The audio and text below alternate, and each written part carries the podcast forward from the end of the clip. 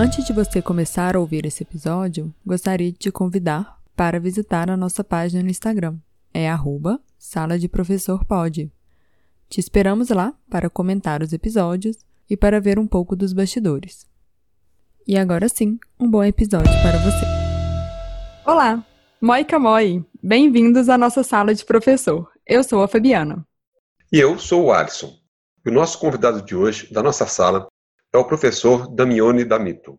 Damione, além de professor, também é podcaster, youtuber, empreendedor e apaixonado por educação.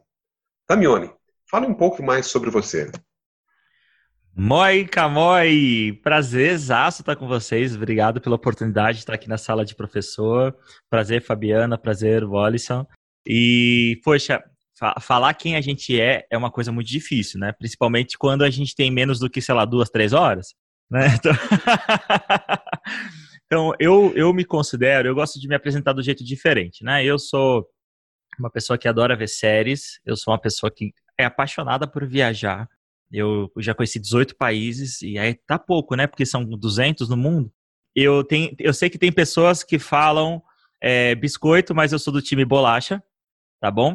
Sou pai do Lucas e da Bia e sobretudo eu sou um educaster, eu sou um, um podcaster que fala sobre educação e professor por opção e não por falta de, por escolha. Eu amo o que eu faço, eu amo educação, eu sou um cara apaixonado por educação. E por isso que há cinco anos, mais ou menos, eu tenho uma jornada, tenho vivido uma jornada maravilhosa no mundo dos podcasts educacionais, que é justamente o podcast Papo de Educador, que é o meu trabalho, claro, mais conhecido de todos eles, né? Então, lá no Papo de Educador, a gente fala sobre inovação acadêmica, a gente fala sobre educação escolar, educação formal, novas metodologias, a gente fala tudo que tem a ver com a vida do professor, sobre os dilemas e os cuidados da vida do professor. Então tem sido uma jornada muito legal que tem me conectado com pessoas fenomenais. Mas eu gosto de falar, sabe, Fabiana e, e Alisson, que o meu trabalho com podcast, na verdade, é uma grande desculpa que eu tenho para falar sobre um assunto que eu amo com pessoas que eu admiro, né? E então eu tenho essa grata recompensa de, de caminhar ao lado do Papo de Educador. Também sou professor no Instituto Federal de Educação de São Paulo, no Campus Alto, onde eu sou coordenador da pós-graduação em temas transversais na área de educação. Então, eu estou aí atolado na área de educação e eu tenho muito prazer de, daquilo que eu faço. E eu sou um privilegiado por não sofrer da síndrome da segunda-feira. Né? Sabe aquela síndrome que no sábado à noite, no, no domingo, quando acaba o Fantástico, fala, já era. Agora, agora é barranco, né? Graças a Deus eu não sinto disso. Na segunda-feira é um dos meus dias favoritos e eu me considero um privilegiado em relação a isso. Bom, esse é um pouquinho de quem eu sou e do que eu faço. Adorei, Damione. Estamos aqui entre viajantes e educadores, né? Acho que a gente deve ter começado o Sala de Professor com esse objetivo também, conversar mais sobre isso com pessoas que a gente admira. Eu vou começar perguntando, Damione, sobre os cursos que você fez na Finlândia, porque, querendo ou não, eu e o Alisson já comentamos aqui que nós fizemos curso da Finlândia, mas aqui no Brasil, e foi isso que fez é, com certeza convergiu para a gente estar tá aqui no, no podcast. E que eu saiba, você também, né? Então eu queria que você é, falasse um pouco como que você foi parar lá na Finlândia, né? Digamos assim. Como que você teve a ideia do, do podcast, né? E quais foram os cursos que você fez lá? Bacana. A Finlândia, ela foi um grande divisor de águas na minha vida, tá? Em vários aspectos, em vários, em vários. Tanto no meu aspecto profissional, como docente, o Papo de Educador, que é realmente um grande marco da minha carreira, foi criado na Finlândia, por isso do Moi Kamoi. Moi Kamoi é oi, olá em finlandês, e eu já recomendo você, e eu vou falar um segredinho, eu vou falar até um pouco mais baixo, que é só para a audiência aqui do Sala de Professor. Quando vocês conhecerem um educador, um finlandês, não fala Moi Kamoi para ele. Por quê? Porque Moi Kamoi, ninguém usa Moi Kamoi na Finlândia, né? eu tava lá um dia na Finlândia conversando com um adolescente e falei, cara, me ensina algumas palavras engraçadas em finlandês. E ele começou a me ensinar, hey, pa, hey, terve paterve, né? O, finlandês tem essas, essas sílabas bem fortes, assim, terve paterve, moi kamoi. E aí eu achei engraçado, na hora de gravar o primeiro podcast do Papo de Educador, episódio piloto, eu falei moi kamoi, assim, no susto, e foi exatamente a maneira como eu falei no susto é a maneira que eu usei praticamente nos 80 primeiros episódios do Papo de Educador. Eu falei no susto, eu falei, cara, ficou legal. Sabe aqueles insights assim, aquela iluminação, né? Aquele momento eureka. Eu falei, cara, ficou tão legal, eu vou anotar para não esquecer. E surgiu aí. Só que assim, eu tenho essa e alguns anos falando sobre Finlândia e eu fui convidado para participar de muitos lugares para falar sobre a Finlândia. Inclusive eu fui para Colômbia, eu brasileiro fui para Colômbia falar sobre Finlândia. Olha que coisa doida, né? E uma das frases que eu ouvi muito, inclusive é tema aí do, do meu primeiro livro, quem sabe em 2021 a pandemia atrasou, é justamente a frase que eu mais ouço, que é aqui não é Finlândia. Então eu quero deixar muito claro isso, que realmente Brasil não é Finlândia. E a gente não pode ficar comparando Brasil com Finlândia, e a prova disso, eu vou, eu vou ser bastante antagônico, porque é paradoxal, porque eu vou falar que a gente não pode comparar e eu vou explicar comparando. Né? Finlândia é um país pequenininho, tamanho do estado de São Paulo, talvez um pouquinho maior. O Brasil é um, um, país continental. A Finlândia é um país com 5 milhões e meio de habitantes, o, país, o Brasil 220 milhões de habitantes. O Brasil está na América do Sul, que infelizmente é uma das regiões do globo que concentram países em, desenvolvimento e em subdesenvolvimento, enquanto a Finlândia está na região da Escandinávia, que é um dos lugares mais, mais ricos da Europa. A Finlândia faz a Europa parecer uma bagunça, né, de tão organizada que ela é. No entanto, contudo, entretanto, porém, a gente tem que considerar que algumas coisas podem sim ser replicadas, né? E não só podem, mas devem. E é, é um grande paradoxo, nós brasileiros, que importamos para a nossa cultura tantos elementos né, de outros países, falarmos que nós não podemos ou temos que desprezar a Finlândia porque aqui não é Finlândia. Então, por exemplo, o Brasil é o país do futebol, que não foi inventado pelos índios, né? Que é uma importação europeia. E quantas outras tantas coisas que estão tão adaptadas no nosso dia a dia, na nossa cultura, no nosso idioma, que foram trazidos de outras culturas. Então, claro, não, não podemos simplesmente dar um Ctrl C ou Ctrl V, mas podemos ter muita inspiração. Então, por isso que eu tenho muito, muita alegria e muito orgulho de falar sobre a Finlândia, porque realmente me trouxe muitos elementos muito bons que me, que me trouxeram sucesso naquilo que eu faço, da sala, dentro da sala de aula e fora da sala de aula.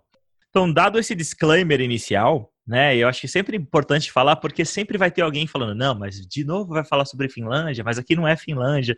Então, não é. Mas eu peço que você abra o seu coraçãozinho, né? Ligue o seu filtro mental, pondere, né? ouça, pondere aquilo que nós vamos falar e aproveite aquilo que for possível. O que não é possível, não é possível. Fica como a título de curiosidade. Em 2015, eu tive um projeto de pesquisa aprovado, um projeto de pesquisa da CNPq, e eu fui lá para a Finlândia para participar de um programa de especialização chamado VET Teachers for the Future, ou seja, professores para o futuro. Juntamente com outros 20 professores, nós desembarcamos na, na e gelada Friolândia em meios a aproximadamente menos 15 graus. Isso para mim foi tão marcante, tão marcante a lição, Fabiana, porque eu saí do Brasil naquele dia com 40, com uma sensação térmica de 42 graus. E aí eu chego quase que um dia depois, por causa da escala, em menos 15 graus, no finalzinho de janeiro. Então, assim, quando o avião atravessou a faixa das nuvens, eu olhei tudo branco, parecia que eu ainda estava dentro das nuvens. Então, para mim, foi uma visão assim linda, maravilhosa e foi meio que paixão à primeira vista. Eu lembro a sensação do aeroporto, porque quando eu saí do avião, a gente passou por, pelo Finger, por aqueles corredores que são todos fechados, climatizados, e eu lembro o meu desprezo mental. Falei, pô, não tá tão frio assim. Tirei minha blusa, né? Falei, que povo exagerado, falando que é tão frio. Olha que coisa interessante, não é tão frio mesmo. Eu ouvi alguém falando que quando neva muito não tem, não dá a sensação de frio, né? Então, quando eu saí do aeroporto, que aí eu percebi o poder da climatização, tava um frio absurdo de doer, tudo doía, né? Até os cabelos, se você não me vê, você vê que eu sou um cara meio, é, digamos assim, desprovido de cabelos, né? É, mas doeu até o cabelo que eu não tenho, assim, de tanto frio. E aí foi meu primeiro grande choque com a cultura finlandesa. Eu passei uma fase linda, né, da, da, em relação ao clima finlandês, desde o do meio do inverno até o meio do verão. E com isso eu percebi também, inclusive, mudanças no povo finlandês. E é uma coisa que é muito interessante falar sobre a, sobre a educação finlandesa, é que a educação, o sucesso do sistema educacional finlandês está totalmente ligado à, à, cultura do povo. Então, por isso é importante falar um pouquinho do contexto, né? Eu sempre gosto de contextualizar, como professor, a gente tem esse hábito de contextualizar tudo, mas eu fiz essa formação lá em 2015, que foi, assim, muito bacana, e eu confesso que eu saí da Finlândia muito encantado pela Finlândia, muito apaixonado pela Finlândia, e essa relação é uma relação que dura praticamente até hoje, né? Em 2016 eu voltei para a Finlândia para fazer apresentar trabalho, fazer algumas reuniões, executar alguns projetos. Em 2017 eu voltei a fazer uma nova formação. Dessa vez eu participei de um programa de um mês que é para formar formadores. É o Finish Train to Trainers, que é um programa que tem como objetivo a, a auxiliar, é, formar, é, é instrumentalizar professores no Brasil para que eles possam replicar essas práticas é, de sucesso finlandesas. Que a ideia é formar professores no Brasil. É muito caro levar um professor para a Finlândia, né? Então, por que, que a gente não consegue fazer essa formação já customizada e adaptada no Brasil? E é isso que eu tenho feito desde então, né? Ajudado professores a conhecerem um pouquinho não da Finlândia, mas dessa, educa, dessa educação inovadora que eles trazem, desse, dessa talvez dessa maneira de pensar finlandesa. O que me deixa mais assim, não sei se vocês tiveram essa impressão, o que eu acho mais curioso, sabe, Fabiano, é que de tantas inovações, de tantas metodologias que eu vi na Finlândia, um percentual muito pequeno, Alisson, é de fato finlandês são inovações que foram criadas no Brasil, que foram criadas no Brasil, inclusive, tá? Nos Estados Unidos, na, na Europa, na, na África, em vários lugares. Mas o que encanta na Finlândia, primeiro, é como eles combinam as coisas, como eles é, fazem isso funcionar, e terceiro, como eles de fato usam, né? E isso acho que é um grande diferencial. Como eles usam isso. Como o governo se mobiliza e transforma aquelas iniciativas individuais em políticas de Estado. Esse acho que é o grande diferencial. No Brasil, nós temos educadores maravilhosos, e o Papo de Educador me conectou com dezenas e centenas deles, fazendo coisas fenomenais. Só que são, na sua grande maioria, iniciativas isoladas são como se fossem ilhas dentro da educação. E com, e com muito pouca frequência, não que isso não aconteça, mas com muito pouca frequência, isso se torna, enfim, uma política de Estado, uma política educacional. E eu acho que essa, talvez, se fosse começar com um ponto para aprender com a cultura finlandesa, talvez seja isso, né? Testar, prototipar, ter coragem de inovar, e funcionando, transformar isso em política e não, e não somente em uma, em uma inovação isolada. Muito bacana. É, é interessante as colocações que você faz aí, especialmente, né, vou começar de trás para frente, é, de como a, Finlândia utiliza, né, como ela aplica as metodologias educacionais tão com tanta eficiência na sala né, e, no, e no governo. É, a sala de aula finlandesa é uma sala de aula suave, né? É uma sala de aula que flui com muita tranquilidade, com muito, com muita paixão, eu acho, sabe? Assim, você sente que existe muita emoção envolvida na sala de aula. E eu particularmente sempre disse após esses dois cursos que eu tive a oportunidade de fazer também, eu fui literalmente transformado em sentido educacional. Né? Pegando aí a questão do, do curso de formação de professores, é, você também fez o seu mestrado e você até utilizou o próprio papo de educador como, como instrumento de pesquisa, né? Para avaliar o impacto na formação continuada do, do docente. O que, que você obteve de resultado nessa, nessa sua pesquisa, no seu mestrado, na formação docente? O, o Papo de Educador ele surgiu como projeto, né, como produto de uma pesquisa que, que surgiu lá na Finlândia e que acabou culminando né, nessa pesquisa de mestrado. Eu lembro da hora que a, uma professora minha finlandesa, ela falou, eu já era um ouvinte de podcast há muitos anos, e ela falou, olha, o podcast é uma ferramenta que pode ser usada na educação. Isso, assim, brilhou os meus olhos. Ela brinca comigo, a Paiva, ela, ela brinca, ela fala que acendeu, assim, um sol no meu, no meu rosto, na minha face.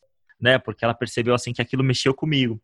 E eu percebi que o podcast tem essa, esse poder, essa característica de engajar as pessoas. Né? Você se sente muito próximo das pessoas que você ouve. Né? O áudio tem esse poder. E muitas pesquisas mostram isso. Antes mesmo do podcast. O podcast, gente, é áudio, né? Então, nós temos poucas pesquisas que falam sobre podcast, mas nós temos muitas pesquisas que falam sobre o áudio na educação. Então, inclusive, foi uma da, da, das premissas e uma das bases que fundamentam o meu trabalho sobre podcast. E eu percebi, então, eu decidi estudar no mestrado, qual, como que o professor é, enxergava o, o papo de educador. Se era, por exemplo, um meio só de entretenimento, se era um meio de formação, se ele ouvia para se informar. Então, a ideia é entender isso, que é baseado na, na, na tese de um camarada chamado Rabardel, como que ele é, olhava para esse instrumento é, papo de educador e como que ele utilizava. E foi muito interessante.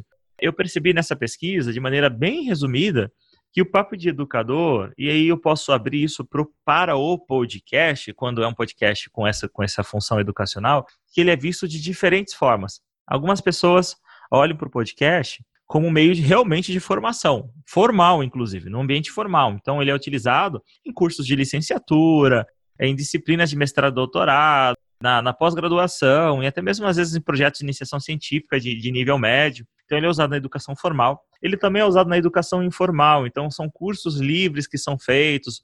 O professor ele quer se capacitar sobre um tema. Por exemplo, ah, eu quero aprender a fazer PBL na educação, né, a metodologia de projetos. Então, ele pesquisa, dá uma pesquisada nos materiais e encontra um episódio justamente sobre isso no Papo de Educador. Então, ele pega a agendinha, a caneta e ouve o episódio, tomando notas, fazendo anotações. Depois ele vai ler os, os, os artigos científicos que fundamentam a conversa. Mas também tem uma vertente muito grande de, dessas pessoas que ouvem podcast que ouvem como entretenimento. Então, são pessoas que ouvem para passar o tempo, então tá lavando louça, eu mesmo só lavo louça se for ouvindo podcast, é uma regra aqui em casa, não queira conversar comigo enquanto eu lavo louça. Ouvir louça é lavar no podcast. E toma banho, eu vou cuidar dos passarinhos, eu moro no interior de São Paulo, eu vou cuidar dos passarinhos. Parece que eu tenho muitos, né? Só tenho um casal de, de, de calopsitas, mas vou cuidar do casal de calopsitas ouvindo podcast. Então, é, é uma maneira também de entreter.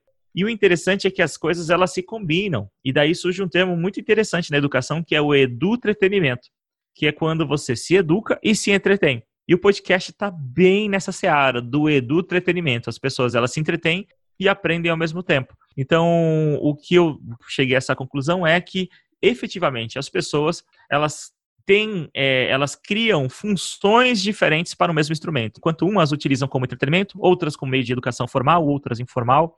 O mais importante é que todo mundo gosta.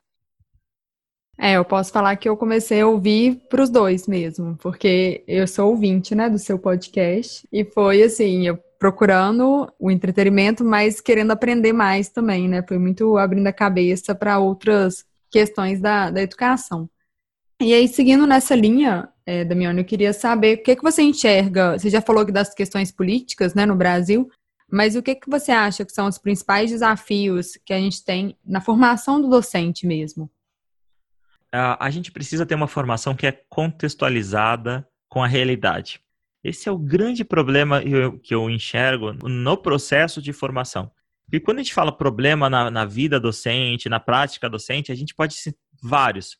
A gente fala carreira, a gente vai falar de salário, a gente vai falar de valorização do fazer docente ou do ser docente.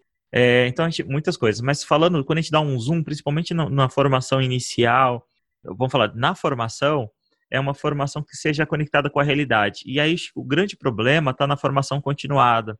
Esse, inclusive, foi um dos meus grandes objetivos de começar o podcast Papo de Educador. Fornecer um meio de dar uma formação continuada, porque a gente pode dividir a formação em praticamente duas, dois grandes grupos, né? E dali surgem um milhão de ramificações, mas a formação inicial, que é aquela, aquele, aquela preparação inicial, a licenciatura, ou curso de preparação docente, que preparam um professor, um profissional, transformam ele em um professor com um selo educacional, com um lastro educacional, né, com um diploma. E tem aquela formação que é ao longo da vida, que a Finlândia ama, ama falar sobre isso, né? O lifelong learning, né? Que é a formação continuada. Eu acho que um dos grandes gaps hoje da educação brasileira é justamente essa formação continuada. E, e, quando eu vejo essa formação continuada acontecendo, com muita frequência, ela, é, ela acontece de uma maneira um pouco equivocada. Nós temos um episódio no Papo de Educador falando justamente sobre isso, que chama A, a Formação que Não Funciona. E isso me dá uma tristeza tão grande, sabe, Alisson, porque é, ela acontece com muita frequência. O que, que é, qual que é a formação continuada que não funciona? Eu, gente, é, só deixando claro, eu não estou aqui, para falar um monte de regras, tal, são percepções. Eu estou pincelando pontos, é, pontas do iceberg. Eu sei que tudo, a educação ela é muito crítica, né? É, isso é, é, a educação. Se ela não for crítica, ela não é educação, né? É, ela é de fato doutrinação. É, então, a educação ela é crítica, ela é questionadora, né? Ela põe tudo à prova. Então, tudo que eu estou falando, todos os pontos que eu estou falando, provavelmente existem pessoas que vão discordar de uma coisa ou outra, mas eu quero que você entenda. Eu sei que existe um contexto para tudo, para tudo mas a gente não consegue dar, um, dar contextualizar tudo. Senão esse episódio vai ficar, vai virar uma série, né? De muitos episódios. Mas assim, é, então eu vejo com muita frequência é, formações de professores que não correspondem às necessidades dos professores. Então se discute muitas coisas, menos aquilo que de, efetivamente está do, tá doendo no professor. Então eu não quero dar exemplos porque sempre, é, sempre dói, né? Mas, por exemplo, nesse momento, o que, que os professores precisam? É, se você está ouvindo esse episódio em 2022, 2023, saiba que nós ainda não temos a vacina para a Covid-19, estamos em meio ao período da quarentena. Pra, hoje é tão comum, hoje em 2023, todas as pessoas são vacinadas, não temos mais esse problema. Mas aqui no passado, onde nós estamos gravando, nós estamos gravando em meio à pandemia. Então, os professores eles estão em casa tendo que dar aula online para os seus alunos, utilizando aquilo que a gente chama de ensino emergencial remoto, né? Ensino remoto emergencial que não é EAD, né? Só que os professores eles não sabem muito bem como fazer isso. Então, o que, que a formação do professor tem que fazer agora? O que, que a gente tem que falar nas formações? Agora é hora, desculpa, de instrumentalizar os professores. Juntamente com a instrumentalização, eu tenho até medo de falar essa palavra, instrumentalização, é claro, é, nós temos que também ensinar o professor a utilizar não somente a ferramenta, mas o uso pedagógico da ferramenta. Não basta chegar o professor e falar, olha, para fazer videoconferência você utiliza o Zoom, você utiliza o Google Meet. É assim, é só clicar no botão que começa, você aperta aqui, ele grava, você aperta aqui, ele aumenta o volume. Não é só isso. Como que eu vou usar de maneira correta isso? Então eu vou pegar o Zoom e vou dar 40 minutos de aula igualzinho eu dou na sala de aula? Provavelmente isso não vai funcionar, porque provavelmente na sala de aula não funcionaria muito bem, né? Então, imagine remotamente. Então, eu preciso ajudar o professor, além de instrumentalizar, ajudá-lo no uso pedagógico dessas ferramentas.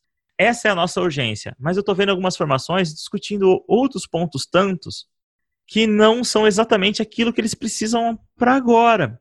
E isso é um, é um dos problemas que acontecem não somente durante a pandemia, mas durante todo o período. Outra coisa, o cara vai ensinar a usar é, tablet na educação. Agora eu estou exemplificando, tá? Ele vai ensinar o cara a usar tablet mas a escola não tem nem tomada para carregar os tablets. Então, com muita frequência, nós vemos formações que são descontextualizadas, e é isso que eu quero dizer com descontextualizadas com a realidade.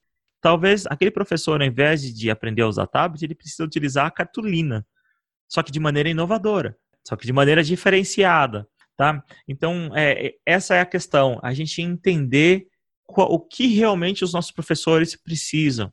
É a mesma coisa da, a minha esposa, ela não, não cozinhava muito antes da, da, da, pandemia, eu sou cozinheiro aqui da minha casa, né? Eu gosto muito de cozinhar, então ela desfrutava dos meus dotes, do meu miojo cremoso.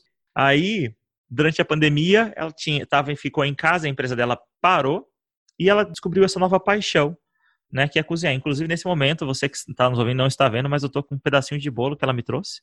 Né, aqui do meu lado tá, tá um cheiro, gente, maravilhoso de chocolate com banana. E ela descobriu essa paixão pela, pela cozinha.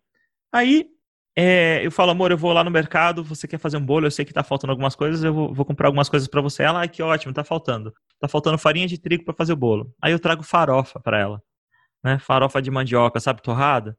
Gente, não serve. Não é isso que ela precisa. Ela vai gostar? Vai gostar. Vai ser útil? Uma hora vai ser. Mas é o que ela precisa para agora? Não é. Então a gente tem, a gente que trabalha com, com formação de professores, a gente precisa ter essa sensibilidade, sabe? De entender o que efetivamente o professor está precisando naquele momento. E às vezes o que ele precisa naquele momento não é a coisa mais legal ou a coisa, ou a coisa que é mais interessante, sabe? Então, às vezes a gente como formador, a gente está na ânsia de falar algo muito bacana para o professor, ensinar ele algo muito legal, mas não é o que ele precisa. A gente precisa ter essa sensibilidade. Você falou aí uma, uma questão que, que me lembrou a gente já falou isso aqui no, no podcast, de ser solitário professor. A gente não tem a troca, né? E, e aí chega, às vezes, a formação que não sabe o, o que o professor está precisando naquele momento, e ao mesmo tempo não tem a troca entre os próprios professores, né? Do que eles estão precisando naquele momento. E uma outra coisa que, que isso me lembrou também sua fala, quando você falou de uma coisa que eles falam muito lá na Finlândia, né? Que é da formação continuada, é, uma coisa que me chamou a atenção quando eu fiz o curso foi do Learning Communities, né? Ah, que tem a ver desse professor solitário aí, né? Então, o, o, nosso podcast surgiu muito com essa ideia do Learning Community, né? Que alcançaria mais gente, a gente traria é, as pessoas para conversarem com a gente e ter esse sentimento de, de união mesmo, né? De nós estamos passando pela mesma coisa, né? Foi, foi muito na pandemia por isso também. Professores é, isolados e passando por dificuldades, seja com ferramenta, né, seja com como eu vou dar uma aula online, né? Nosso pensamento foi de você não está sozinho, né? Tem muito professor passando por adaptação, vamos conversar sobre isso. Foi a primeira ideia aí do, do podcast. Essa, esse conceito das comunidades profissionais de aprendizagem na Finlândia é algo fenomenal. Eu não fui a fundo sobre isso, a gente não consegue. A Finlândia tem um mundo de coisas para a gente aprender e descobrir, mas eu tenho uma amiga muito próxima, que é a Sheilinha, um abraço para Sheila Chediak, uma professora fenomenal lá de Rondônia. Ela se, ela se afundou nisso, o doutorado dela agora, que ela está concluindo, em vias de concluir, é justamente sobre esse tema, e através dela eu conheci um pouco isso. E acompanhando a pesquisa dela e as entrevistas que ela fez na Finlândia, inclusive eu acompanhei ela literalmente quando ela foi fazer algumas entrevistas na Finlândia sobre esse tema. Gente, é, é algo fenomenal, porque a, a Finlândia ela tem essa preocupação da criação dessas comunidades de profissionais de aprendizagem e algo que é extremamente efetivo, extremamente efetivo. Por quê? Ah, o professor Antônio Novoa, ele fala, inclusive ele falou isso lá no episódio 50 do Papo, que a educação que traz transformação para o ambiente escolar é a inovação que vem de dentro para fora. O problema é que as nossas universidades, as nossas escolas adoram trazer consultores externos. Tem algum problema isso? Não tem. O problema é quando você faz isso e despreza aquela, aquela luzinha, né? aquele professor inspirado, aquele professor motivado que está dentro da sua instituição. Esse é um problema. Quando você faz isso e não valoriza o cara que está lá dentro. Porque é justamente esse cara aqui dentro que vai fazer a, a, a grande transformação. Então, por exemplo, eu vejo algumas universidades que gastam uma grana, vai trazer o cara lá do MIT, o cara de Harvard, que, gente, eu não, tô falando mal deles, pelo amor de Deus, inclusive eu adoro eles.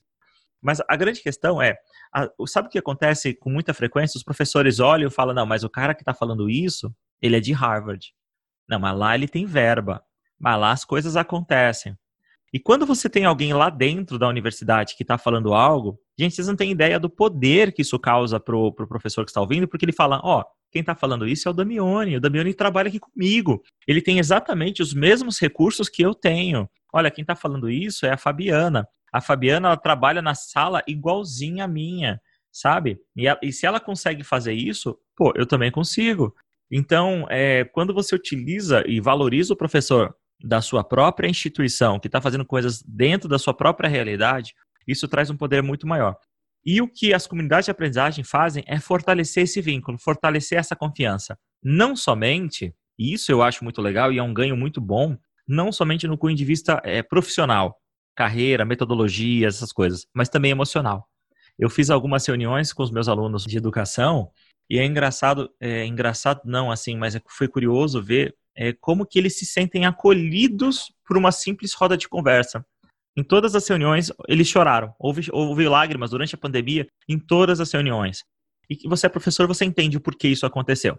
E às vezes ouvir e perceber não somente que professores têm ideias legais, mas também que professores têm, as, têm dificuldades, que você não é o único a ter as mesmas inseguranças, perceber que você não é o único a ter as mesmas dificuldades, a, a se amedrontar ou se intimidar, perdão, diante dos mesmos desafios, isso é fortalecedor, né? Isso fortalece a equipe educacional. Então é algo que realmente a gente deve deve prestar atenção. As comunidades de aprendizagem.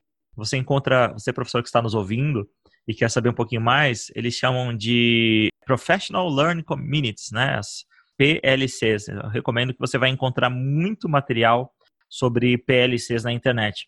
Sobre Learning Communities também, mas na Finlândia eles usam muito, eu achei mais material quando eu procurei por Professional Learning Communities.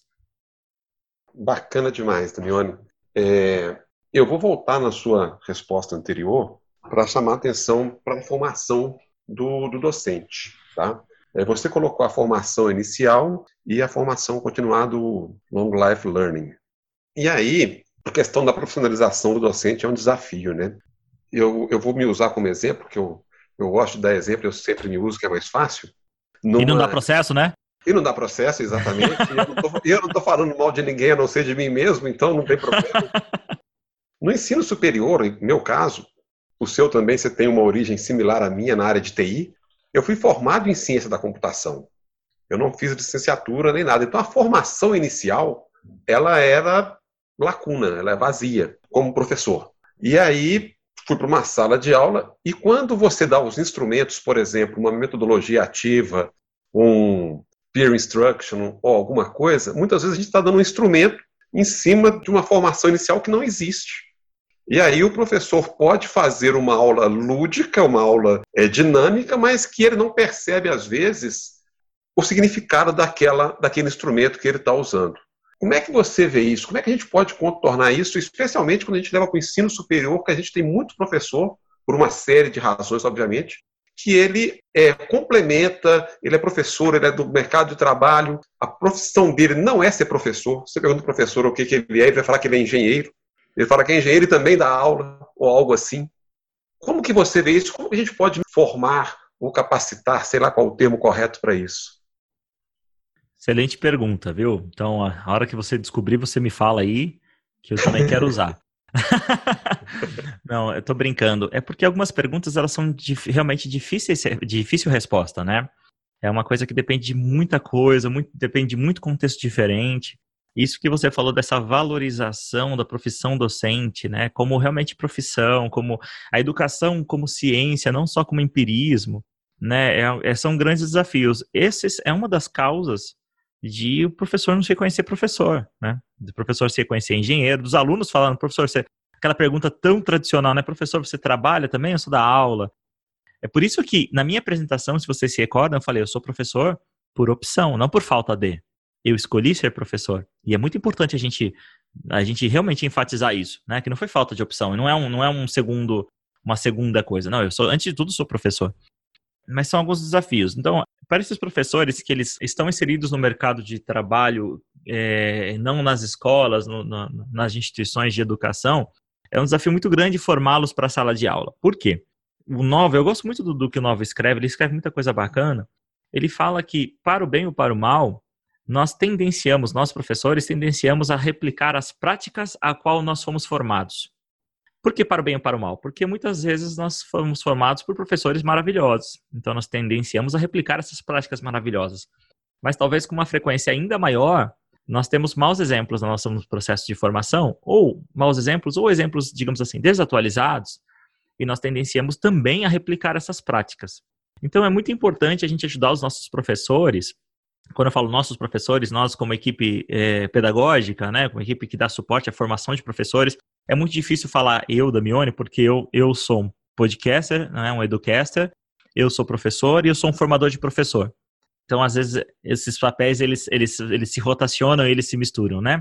Então, é muito difícil para nós formarmos os nossos professores, porque às vezes o professor ele não vê sentido em mudar aquilo que ele tem feito, porque sempre foi feito assim, sempre funcionou assim, e, e não tem por que mudar. Então, eu, eu percebi e eu mudei, olha que coisa interessante eu mudei a minha, o meu processo de formação. Então, quando eu vou dar algum workshop ou algum mini curso ou algo desse tipo, eu gasto um tempo muito grande explicando, e talvez mais da metade do tempo explicando quais são os ganhos de usar aquela metodologia, por que, que, eu devo, por que, que ele deve utilizar talvez aquela ferramenta, pedagogicamente, qual que seria a aplicação daquela ferramenta?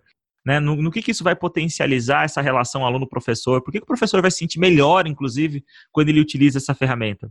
Por quê? Eu percebi que ensinar o professor a simplesmente utilizar uma ferramenta ou ensiná-lo uma metodologia é algo simples. Não é difícil ensiná-lo os fundamentos do PBL. Eu coloco lá, eu posso usar um Canvas, gravo um vídeo, jogo para todo mundo. Se você for agora no YouTube procurar como usar PBL, você vai encontrar vídeo falando sobre isso. Se você ensinar, ah, eu quero aprender a fazer quiz na internet, ah, eu quero usar o Kahoot. Então você procura lá, tem tutorial no YouTube, tem, tem um tutorial meu lá também, você pode procurar Damione Kahoot, você vai achar lá só que, por que, que o professor. É, eu percebi que é difícil convencer o professor a efetivamente usar. Fazer com que, na segunda-feira, ao chegar na sala de aula, ele abandone aquele questionário que ele já está usando há 10 anos. Sabe? Aquele mesmo material. Ou então aquele slide que já está pronto. Eu sei que slide, se, se, fosse papel já estaria amarelo, mas é slide, então ele ainda continua branquinho. É, que ele está usando desde sempre. Então, é, é, é, difícil convencer o professor a mudar, e é, nisso que a gente deve se focar na, na, na formação, sabe?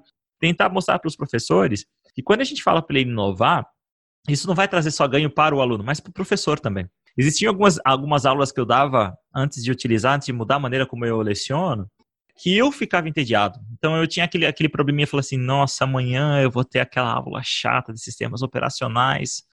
Agora você imagina, né? Se eu tinha essa sensação, imagina o meu aluno, quando ele estava na minha aula. Então, é, eu mudei a forma de ensinar, o meu aluno está tá muito mais motivado e eu também estou mais motivado. É legal, o tempo passa, passa mais rápido até para mim. Então, falta a gente entender, mostrar para os nossos professores que todo mundo ganha com isso. Né? O professor ganha quando ele atualiza a sua maneira de dar aula, o aluno ganha a maneira e a sociedade também ganha, porque ela, ela recebe profissionais melhores preparados. Né? É, a gente precisa também, é, para os nossos professores, dar o que, que eu chamo de lastro pedagógico. Então, quando o professor ele vai usar uma prática pedagógica, ele precisa ter lastro, não pode usá-la só porque é legal. Qual, qual que é o problema de usar uma prática só porque ela é legal? Aparentemente, é algo bobo, não tem problema nenhum. mas é, na pior das hipóteses não vai funcionar legal. Mas quando você utiliza, você entende a razão, como ela funciona, né, qual, o que está por trás daquela prática pedagógica inovadora, você começa a utilizar ela no seu máximo potencial. E a gente, a gente vive numa sociedade muito prática, muito urgente, que nós não temos tempo de fazer as coisas. E eu ainda sou do tipo, é engraçado, apesar de ser um, um, nativo digital, eu sou meio imigrante, meio nativo digital, usando a teoria do Mark Prensky, né? Nasci nessa zona de fronteira. Eu sou um cara que lê manual. E as pessoas acham estranho, né? Ainda. Falei, Damione, você lê manual? Eu leio o manual com um único objetivo, não porque eu não sei usar o produto, mas eu quero usar ao máximo. Eu quero saber aquela, aquela coisinha que geralmente as pessoas não descobrem sozinhas ou levam muito tempo. Tenho uma curva de aprendizado muito longa e o manual me resolve isso. Então, a gente precisa ajudar os nossos professores a ter esse laço pedagógico. E, em último caso, a gente precisa ter uma, uma formação mais próxima à sala de aula. A gente forma professores em sala de aula, gente mas no papel de professores, não de alunos. Então a gente precisa ter uma, uma residência pedagógica fortalecida. O professor ele não pode sair da, da, da, faculdade ou do curso de preparação sem viver aquilo. A gente tem que ser aberto agora como professor, né? A gente tem que ser aberto a receber os nossos amigos professores na nossa sala de aula durante as nossas aulas. Então, se o Alisson tem uma prática bacana, uma prática inovadora, ô Alisson, deixa eu assistir sua aula. A Fabiana faz uma atividade legal com os alunos. Ô Fabiana, posso assistir sua aula hoje? Eu, Damione, professor, posso assistir sua aula hoje? Sabe? O problema é que eu vejo que quando isso acontece, é, os professores se sentem ofendidos, falam assim, não, mas por que está me controlando? Então a gente precisa mudar essa nossa maneira de pensar, sabe? Ser um pouco mais aberto a isso e aprendermos uns com os outros. Gente, não há capital mais valoroso do que o capital humano. Então, é, é necessário que nós aprendamos a valorizar a nossa comunidade escolar, é, os recursos que nós temos, né, principalmente os recursos é, humanos, né, é, as pessoas. Então, se aquele professor está tendo uma prática legal, pede para acompanhar a aula dele. E, professor, se você é o professor que está recebendo essa solicitação, motive a pessoa que esteja lá para que ela realmente esteja, para que ela pratique, convide os seus amigos. A gente precisa ter essa visão, né? Uma das coisas que me chamou muita atenção lá na Universidade de Rank, lá em Ramelina, na Universidade de Ciências Aplicadas de Ramelina, é justamente isso. Como os professores trabalham juntos. Gente, como isso é fenomenal e como isso é poderoso. Quando entrava o professor na sala de aula, eu tinha de maneira rotativa cinco, seis professores, eles deixavam muito claro que eles sabiam exatamente o que o outro professor tinha feito. Ele sabia exatamente o que o outro professor tinha ido, até onde ele tinha ido. E tudo era muito conectado, tudo fazia muito sentido. Talvez para mim, por isso que foi tão marcante. Parecia que eu tinha uma única aula. Tinha passado ao longo do dia três professores na nossa era integral, né, a nossa nossa formação. Parecia que tinha passado três, quatro professores, mas a sensação que eu tinha é que era uma única aula, que tinha começado ali às 8 horas e tinha acabado às quatro, cinco horas da tarde. Será que isso tem acontecido nas nossas salas de aula? Será que os nossos alunos têm a sensação que um professor sabe exatamente o que o outro está fazendo? Né? É uma pergunta para a gente se fazer e refletir e tentar achar soluções para isso. Damiane, você falou várias coisas que eu anotei aqui, mas eu vou começar falando de mim mesma, que nem o Alisson falou. Mais fácil de trazer a gente exemplo, né? É, foi difícil demais para mim mudar, na verdade, porque e eu falei um pouco disso no, no nosso episódio, né, Alisson? É, eu sou muito pragmática, podemos falar assim, né? Então, o que falta às vezes de falar com os professores e foi o que eu fui aprendendo é que é simples porque você não tem que mudar tudo, né? E você pode mudar um pouquinho. E aí, quando você muda um pouquinho, você já vê a diferença. Aí faz querer você mudar mais. E aí você vai nesse pouquinho, pouquinho, e é, é bem interessante o, o resultado que você vai obtendo. E no final aí você falou, será que a gente está sabendo o que está acontecendo na sala do nosso colega? E eu tenho certeza que não. Porque quando eu comecei a dar aula, eu, eu, ficava curiosa de saber como meus colegas davam aula, né? Eu queria aprender, na verdade, com quem já estava dando aula mais tempo, mas eu não tinha coragem de pedir para assistir a aula. Porque eu ficava meio tímida, assim, por eles também, sabe? Porque eu não ia querer ninguém assistir na minha de vergonha, assim. eu tenho vergonha, eu sou tímida. E aí, no, no, no, curso da Finlândia, elas obrigaram a gente a fazer isso, né? A gente teve isso. Então, e foi tão engraçado que quando eu assisti a aula do, do Pedro, que, tá, que era meu colega, né, no meu grupo, olha o que, que me chamou a atenção. Foi que o Pedro não respondia um aluno sem perguntar para ele como é que ele chamava. Aí ele respondia pelo nome o aluno. E eu nunca tinha feito isso. O aluno perguntava, eu respondia. É uma coisa tão pequena, mas é gigante, na verdade, né? Do, do daquela preocupação de perguntar o nome para responder a pergunta. Diga. Isso é, muito, isso é fenomenal mesmo. Fenomenal. Ô, Fabiano, é, eu também tive esse trauma também, né? Quando a gente teve que fazer esse o peer observation, que era observar a sala de um colega e um colega observar a nossa. E outra coisa que chamou atenção muito, que o, que o Damiani colocou, é o co-teaching, né? Os nossos cursos, eles foram todos, os cursos da Finlândia foram todos com duas professoras em sala de aula o tempo todo. Então você tinha uma, uma dupla de professor o tempo todo se complementando, se interagindo. E isso é simplesmente sensacional, né? Agora, fenomenal, se, né? É fenomenal. É, eu não sei se a gente consegue, das coisas que você falou, né, não se compara, o que, que se adapta, o que, que se pode. Eu fico pensando, por exemplo, uma aula de, do co-teaching, né, em tempo, dois professores ao mesmo tempo em sala de aula, dando visões diferentes sobre um determinado assunto, tanto que isso seria interessante para os nossos alunos. Você sabe que eu gosto de falar na, na esfera do papo de educador sobre o que o, um professor da, Uni, da USP, se não me engano, fala, o Lércio, que é a zona é, zona de autonomia relativa, né? Que são aquelas mudanças que você pode fazer sem depender de ninguém, sem depender de um coordenador, sem depender de uma mudança de lei, de legislação, de regulamentação. Esse é o nosso grande foco. Mas existem coisas que são políticas educacionais que também precisam ser discutidas, né? No papo não costumamos discutir isso, mas nós entendemos que é extremamente necessário a gente, a gente olhar para essas políticas educacionais e olhar com carinho, principalmente aqueles que as fazem, quem são os gestores, quem são os gestores escolhidos pelos nossos gestores na educação, qual é a experiência que eles têm em relação a isso, qual é o nível de abertura que eles têm feito em relação a isso. Isso é muito importante. No Brasil, a gente tem dois estados que têm se destacado bastante, um deles é a Paraíba, que, que tem feito uma gestão da educação maravilhosa, e eu não preciso falar outra, outra é o Ceará. Todo mundo sabe, o Ceará está nadando de braçada em relação à educação, principalmente na educação básica, né? Então, isso prova que quando políticas de educação têm se têm feito, elas são elas são uma potência. Então, às vezes, algumas transformações elas precisam ser feitas é, por política. Essa questão, por exemplo, de dois professores por sala, a gente considerou muito aqui onde eu trabalho a gente fazer isso. Como nós somos uma instituição pública, é praticamente inviável, é quase impossível fazer isso. Né? A não ser que o professor ele abra a mão da, do cargo horário. Então, tem dois professores, só um receberia. Então, seria possível só se isso acontecesse. Mas, gente, trabalhar de graça é, é, um, é um desfavor que a gente faz à nossa profissão docente. Né? Já, já existe já esse conceito que nós temos que trabalhar de graça. Isso está impregnado na gente. Posso dar um exemplo como que está impregnado? Estou executando um projeto super legal com a União Europeia, financiado pela União Europeia, e a gente estava desenhando esse projeto, a gente desenhou, passou-se muito tempo escrevendo esse projeto, né? não, não saiu, não, não foi aprovado ainda, está sendo capitaneado lá pela, pela Universidade de Ramenina, mas a gente gastou um tempasso, foi um consórcio internacional, cinco países trabalhando junto, eu trabalhei aqui junto com o pessoal do Brasil.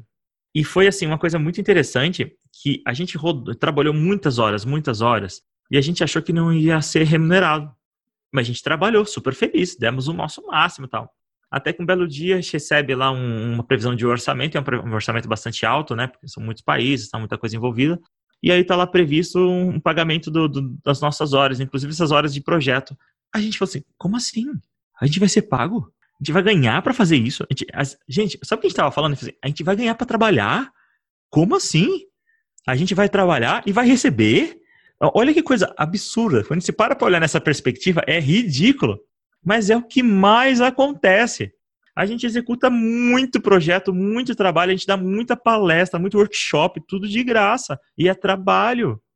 Parece que o dinheiro é inimigo da educação, né, gente? A gente tem que entender que, primeiro, a gente não faz educação é, sendo bem prático e pragmático, eu quero que vocês entendam. Sem dinheiro. A gente não consegue ter uma sala de aula, a gente não consegue ter um GIS sem dinheiro. Isso não é, isso não é doação, as escolas não recebem. Tem, o que, que a gente tem que combater? Talvez seja esse capitalismo selvagem, que, que faça com que seja possível cursar uma graduação com 60 reais por mês. Isso não existe em lugar nenhum. Né? Se você está fazendo uma graduação e está pagando 60 reais por mês, 80 reais por mês, alguma coisa está muito errado né? Alguma coisa não está sendo feita direito, porque isso custa, né? E isso, isso nós combatemos. Mas olha que coisa interessante, né? Como que a gente precisa valorizar aquilo que a gente faz, né? A gente, a gente gasta tanto tempo estudando, tanto tempo se preparando, tanto tempo fazendo muita coisa, e depois a gente, por uma visão é, sacerdotal da educação, a gente acaba não, não nos valorizando como profissionais, né? Esse é um grande desafio. E é difícil, né? É difícil a gente pensar nisso. Eu, eu mesmo é um dilema que eu tenho dentro de mim. Eu tenho dificuldade de entender o que, que eu faço de trabalho e o que eu faço por hobby. Podcast é meu trabalho, é meu hobby? Não sei, estou tentando descobrir. Em, em, alguns momentos eu tenho certeza que é meu trabalho. A hora que eu tô fazendo as coisas que eu não gosto, né? Mas eu faço, porque é meu trabalho. tem horas que eu faço porque eu amo fazer. Então, domingo fazendo. A esposa bate na porta e fala assim, viu? E aí? Cara, domingo, 11 horas da noite. Vamos parar? Sabe? Porque realmente eu gosto do que eu faço. Então, a gente precisa realmente aprender isso, né? Eu, inclusive, começando por mim. Eu achava que o professor trabalhava era por amor, é por dinheiro? eu, eu brinco com meus alunos, eu falo assim, gente, eu, eu, já, eu já falei acho que várias vezes aqui na sala, na sala de professor que eu amo o que eu faço. Mas deixa de pagar meu salário para ver se eu vou. Não vou. Eu tô, não sei, eu tô errado? Tem gente que acha, né, que ser professor é só amor. Pois é. E, não que tem que, que pagar a conta, é, né? A, a, gente tá, tá blasfemando muito aqui, Alisson? De jeito nenhum, eu estava aqui refletindo se a gente está trabalhando, se a gente está fazendo, ou se está divertindo. Esse momento agora, por exemplo, essa gravação é o quê? Pois é. O que, que é isso? Que é trabalho, é diversão, é hobby, né? Esse é aquele, mas esse é aqueles dilemas tão agradáveis de se ter, né? Se a gente trabalha, diverte, está perfeito, né? E recebe, está perfeito. Isso. Ô, Alisson, se você está recebendo para fazer o podcast, eu não estou sabendo isso não, hein? Ih, Fabiana, acabou de descobrir. Bacana. Inclusive, eu vou, vou mandar a nota fiscal, direitos de imagem depois, tá, gente? Ah, de imagem não tem, né? Porque não tem imagem. É áudio. Ia falar é, isso, é. que bom, pode mandar, porque a gente usa só o áudio. Legal. Damione, estamos vivendo pandemia, vivendo isolamento social, professor online, possivelmente segundo semestre vai ser online, ainda não tem nada oficial, mas tende a ser isso é, educação tecnológica, tecnologia como instrumento, como que o professor vai viver, como que ele vai utilizar os recursos tecnológicos. Essa é uma boa, uma boa pergunta. Eu tenho um olhar otimista em relação a algumas coisas, tá?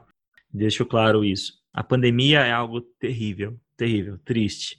Milhares e milhares, centenas de milhares de pessoas perderam seus entes queridos, Muitas foram afetadas de maneira um pouco mais, mais amena, perderam seus empregos, alguns sonhos serão adiados, é, muitas vidas mudarão para sempre.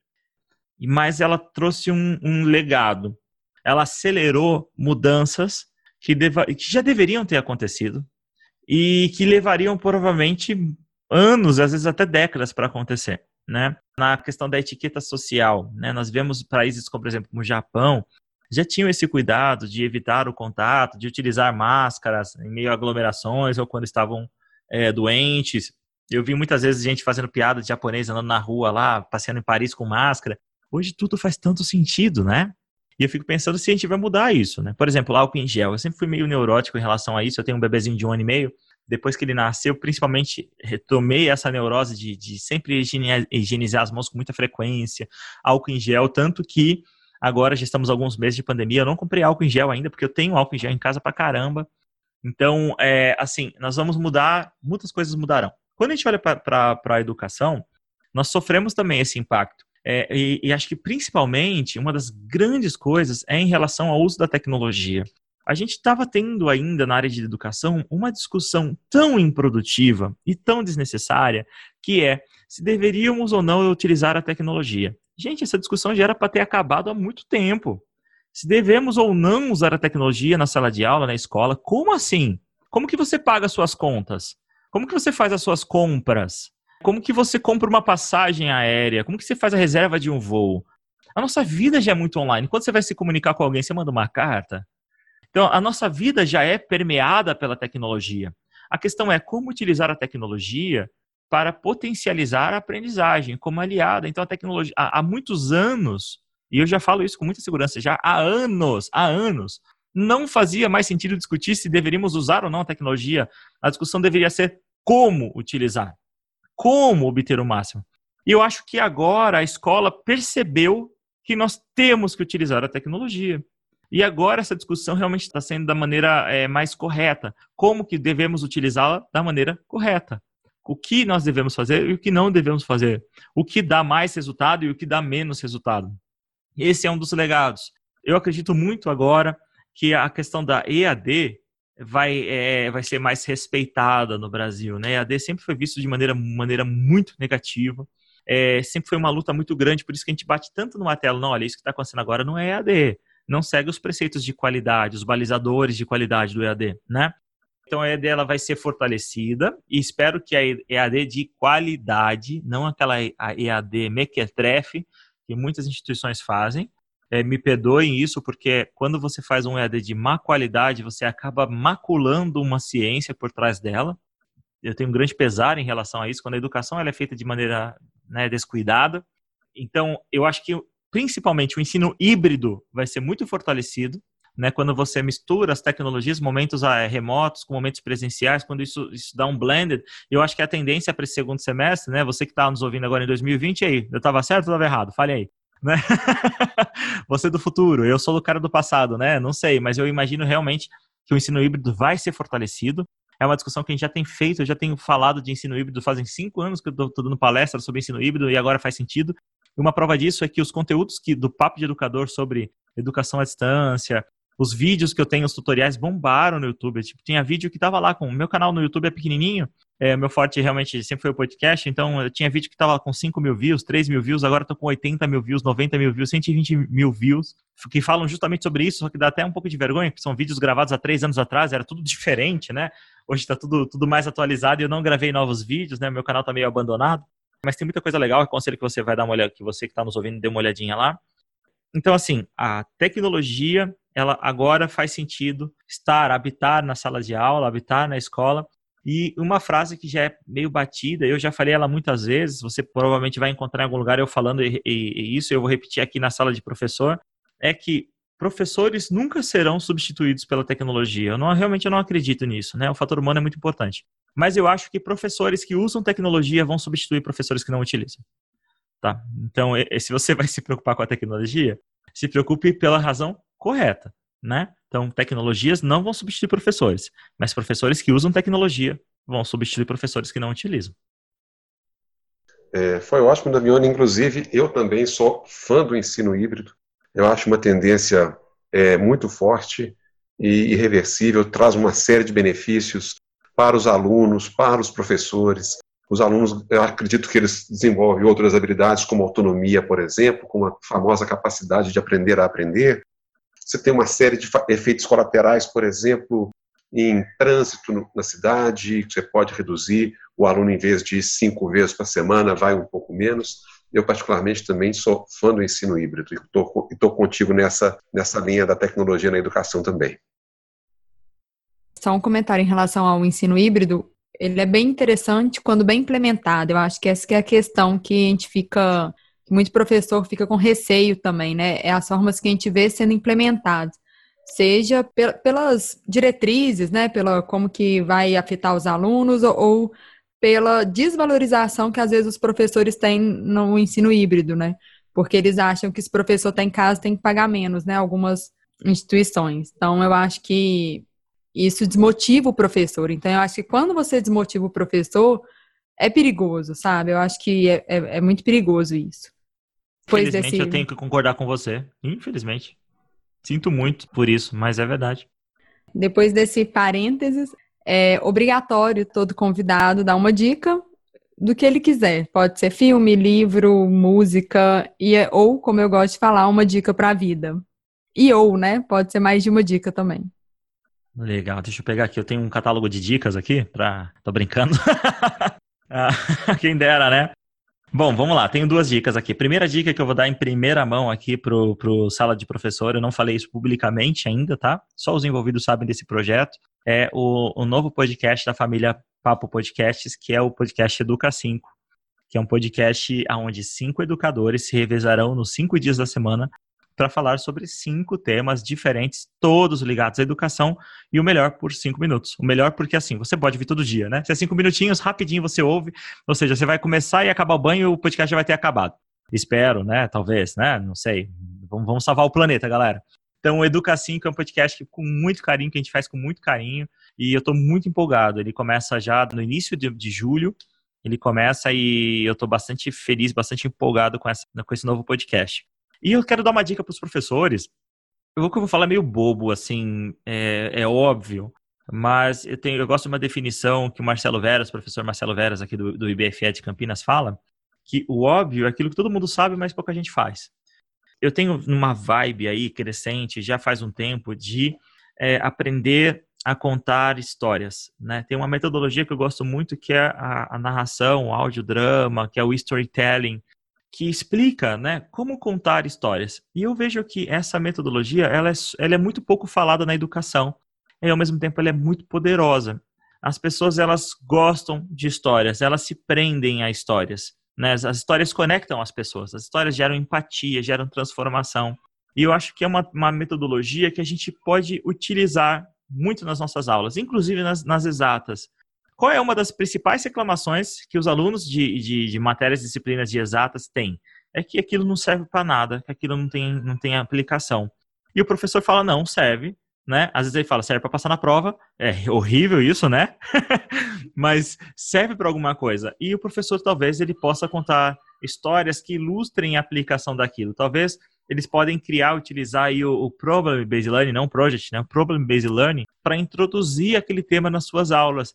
Então, se você quer usar uma equação super complicada, super complexa, conte a história de como aquela equação vai fazer, vai fazer toda a diferença naquela disciplina. Então, é só um insightzinho para você pensar e refletir. Pessoas se conectam com pessoas, pessoas se conectam em histórias. Eu super recomendo que você pesquise sobre isso. Tem vários materiais já no Brasil que falam sobre isso em língua portuguesa. Em inglês tem 30 vezes mais, mas eu acho que storytelling é uma grande tendência que ainda não foi descoberta na educação, né? Ou seja, ela é muito pouco falada ainda, mas eu acho que ela vai crescer muito com o tempo aí.